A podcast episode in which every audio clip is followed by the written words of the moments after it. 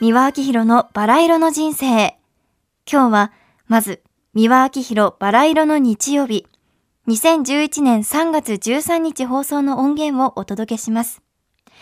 パートナーのあれは見てもいいのかというお話です。それではお聞きください。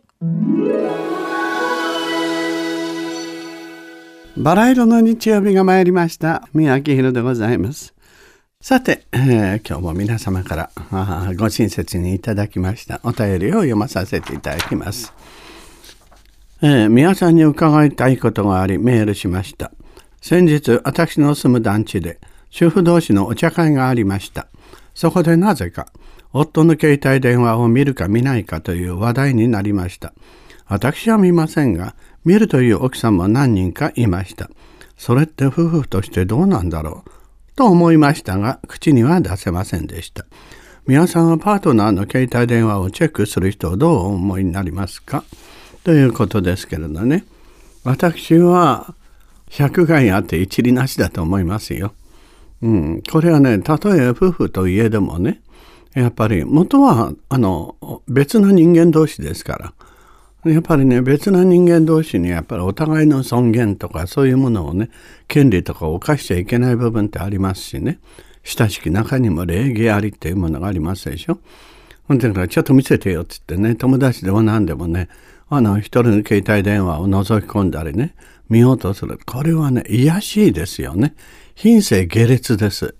で、そしてね、見てがっかりするとかね、そういうことは裏切られたとかね、何こんなことしてるの私の知らないとこで何をやってるのと。とにかく独占欲でね、相手の人生も何もかもね、呼吸をするものまでもね、全部人の意のままにしようとする。それ、洗王ですねよね。独裁主義なん、独裁主義の延長ですよ。あですからね、もうそういうのはやっぱりエジプトみたいに追放されちゃいますよ。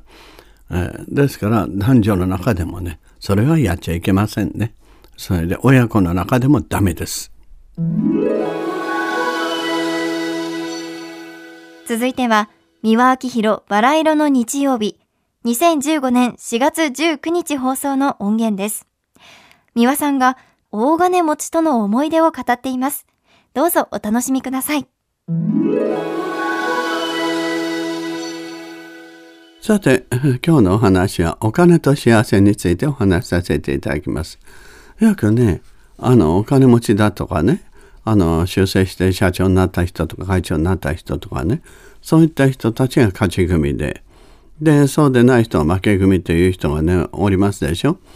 で、これは大きな大間違いでね、私はいつも本にも書いてますし、いつも言っておりますように、この世の中に政府の法則というのがありましてね正しいと書いて負けると書いて政府意味としては陰と陽吉と凶いいことがあれば悪いことがある。悪いことがあればいいことがある。でそういうものなんですね。ですからお金持ちになったらなったでねとにかく親族のね財産争いだとかまあ人があの詐欺師とかいろんなものが近づいてきてでせっかく愛人とかね愛する人ができても、その愛する相手の人がね初めは自分を愛してくれたんだけれども自分を通り越して後ろのものを愛するようになった。それは何かって財産。っていうことでね。まあとにかくお金持ちになってね不幸になった人いっぱいいますしね。で言いますのはね私随分今までねあのいろんな社交界の人とかお金持ちとかね日本やまあ日本のお金持ちと外国のお金持ち桁が違いますけれどね。外国のお金持ちで、私はねあのまあパリのね貴族の人の紹介でねイタリア参りました時にねあの紹介所で訪ねていたら向こうが迎えにホテルに迎えに来てくださったんですよ。でそして案内されていったら本当にねお城のような豪華なねとこへ一人で住んでらっしゃるんですね。でそしてねあの暖炉がねもう一人一人ね突き飛ばせばねはもう全部殺人ができる大きな暖炉なんですね。でそしたらここでよく人を殺したんですね先祖が、ね。え？っつったらねあのいろいろな階段をしてこじれた時にねそこへ突き飛ばすんですって。で左場に殺してで平気な顔してるんですよ。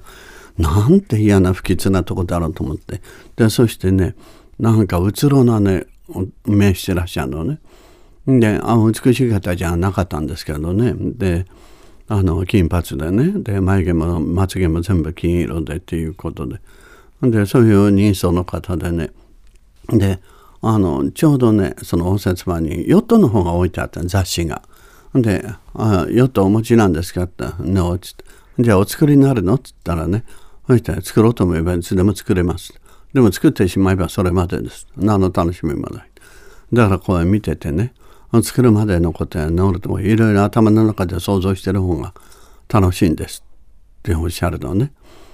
で、そして、あの、お城案内してくださったんだけど、あの、ある部屋のとこ行ったら、ちょっと待ってくださいって時計をこう見てて、OK って言うの何をしてんですか？って言ったら、空気を入れてるんですって言うんですよ。真空になるらしいの、その空気が。ここで人も殺せます。殺す話ばっかり。それでね、その、自動でね、ドアがパーッと開いたんですよ。それ衣装室だったの。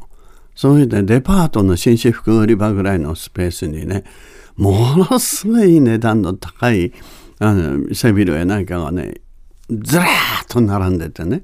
で、そのタンスがあって、そのタンスが観音開きになっててね。ほんで、こう自動的に下着や何かこう出てくるようになって、下着や何かもんどころが入ってるんですよ。昔貴族だったんでね。それでそこの一番隅っこにね、あの先祖代々からのね、宝石。で、彼が集めた宝石なんかもあるんですよね。アレキサンダー大王のね、あの、剣についてたルビーになったら、こんなの嘘に決まってるって、彼自身が言うんですよ。だけど、この履歴があってね、なんとか公爵夫人が持ってたとか全部、これが面白いから置いてるだけですって。で、それで私、愛の話やなんかするでしょ。で、そんなの嘘っぱりしたい。愛なんてありゃしないっていうの。絶対に信じないんですよ。で、私が帰ってからね、その紹介したフランスの友達に聞いたら、ねなんて君はね、バカなこと聞いたんだって言われて、どうしたの？って言ったら、あのうちはね、言っとけばよかったけど、お母さんが、あとにかくもう70いくつ、80近いんだけど、あの、年下の50いくつの弁護士とね、結託して、で彼の財産を狙ってるんだっていうの。え？ー、って言ったら、お母さんもお金持ちでしょうにして、お母さんも贅沢しすぎちゃってね、破産すんでんだって、狙ってるって。で、彼は一人きりだって。彼は誰も信じないってで、彼、で、彼に私は聞いた話でね、自分も愛を信じててね、お金があるからいけないと思って、モンマルトルでね、絵描きさんという触れ込みで、貧しい絵描きということで住んでたんですって。それでこんな ugly で醜い自分でもね、あの、ロシアのから来た絵描きさんがね、愛してくれたんだって。で、彼だったら大丈夫だったら連れて帰ってきたんですって。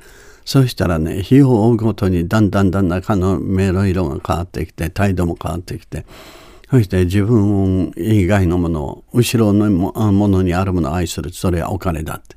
で、このままだったら憎み合って喧嘩すると思ったんで、ある程度のお金渡してね、もう別れたんだって。で、二度そういうことがあったって。でも二度ともそうだったって。男も女もね、そんなやつはね、愛なんて自信じないって。一人でぼーっと生きてるだけなの。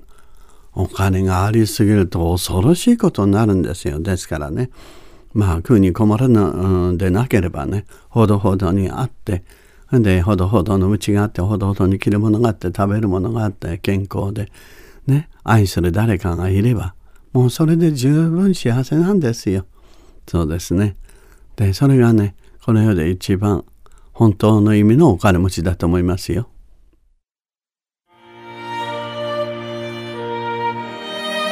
三輪明宏のバラ色の人生では、リスナーの皆様から番組の感想や三輪さんへのメッセージを募集しています。メールアドレスはすべて小文字で、バラ色アットマーク tbs.co.jp バラ色の綴りは b, a, r, a, i, r, o です。たくさんのお便りお待ちしています。それではまた次回お会いしましょう。ごきげんよう。